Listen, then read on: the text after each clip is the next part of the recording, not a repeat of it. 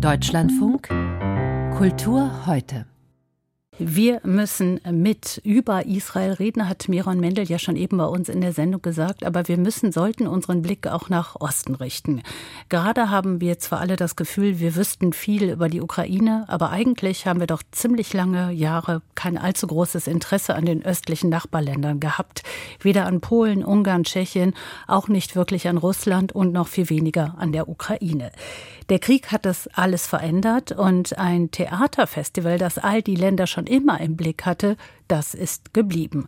Radar Ost beschäftigt sich eben seit 2018 mit den gesellschaftlichen Umbrüchen in jenen Ländern und in diesem Jahr ist aber auch hier einiges anders.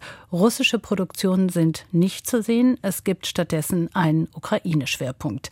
Barbara Behrendt berichtet vom Festivalauftakt mit dem Stück Halt vom Left Bank Theater in Kiew und geht einer entscheidenden Frage nach.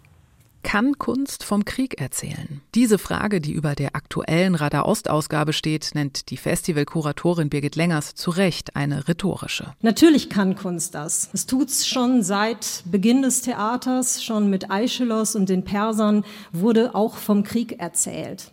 Unsere Frage ist natürlich, wie macht es das? Auch mit welchen Motiven, mit welchen Formen, mit welchen Ästhetiken, mit welcher Haltung? Bei der Eröffnung des Festivals, das seit seiner Gründung vor fünf Jahren zur wichtigsten Berliner Bühne für TheatermacherInnen aus Osteuropa und Russland geworden ist, ist es zunächst die Musik, die bewegend vom Krieg erzählt.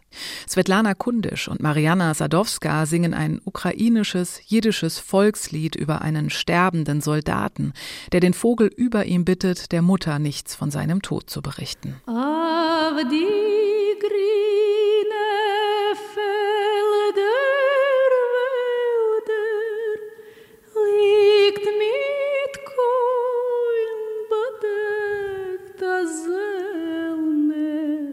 Auch bei der anschließenden Uraufführung vom Left Bank Theater in Kiew, in Koproduktion mit dem Deutschen Theater, klingen poetische Töne an.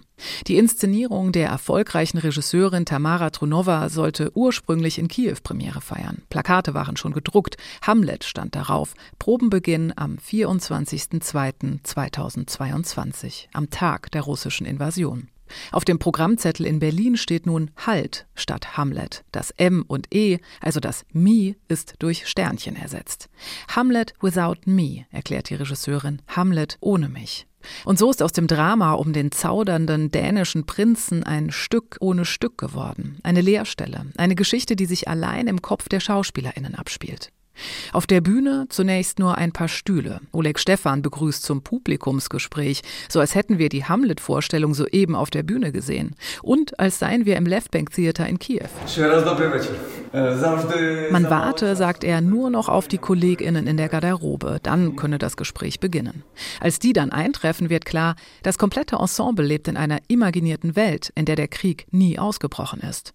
Was seien das noch für Zeiten gewesen, erzählen sie, als man Krieg in der Ukraine zu befürchten hatte. Es dauert lange, bis die Schauspielerinnen begreifen, wir sind nicht in Kiew und es gab auch keine Hamlet-Aufführung. Doch vielleicht ist diese Realität selbst nur ein böser Traum. Wie zum Beweis rattert der eiserne Vorhang nach oben und legt sechs blutrote Weihnachtsbäume frei, die es doch unmöglich in der Wirklichkeit geben kann.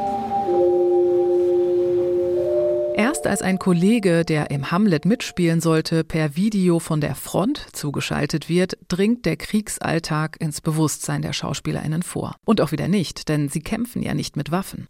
Eine Vorhölle sei ihre Existenz, sagen sie, ein Zwischenzustand, ein Nichtsein im Exil. Oder doch Sein? In ihren somnambulen Monologen meandern sie durch berühmte Hamlet-Verse und finden weder Halt noch Antworten.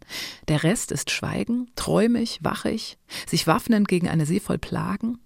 Gegen Ende manifestiert sich die Realität immer stärker. Während die SchauspielerInnen fürs deutsche Publikum zur Unterhaltung einen Volkstanz aufführen, schreien sie mit zynischem Jauchzen die Namen ukrainischer Gefallener heraus.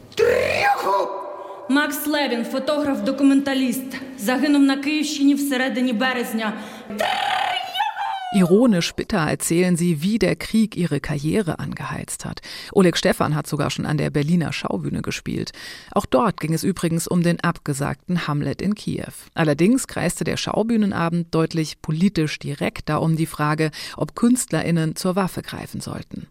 Tamara Trunovas Halt wirkt nachdenklicher, verlorener. Bei Trunova kriecht der Krieg übers Unterbewusstsein herein.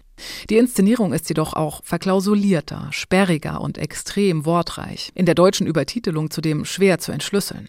Trotzdem gelingt mit dieser Uraufführung ein sehr ehrlicher Festivalauftakt. Ratlosigkeit ist die Haltung, mit der sie vom Krieg erzählt und vom trostlos Unbehausten der KünstlerInnen im Exil. Barbara Behrendt über den Auftakt des Radar Ost Festivals mit dem Stück Halt vom Left Bank Theater aus Kiew.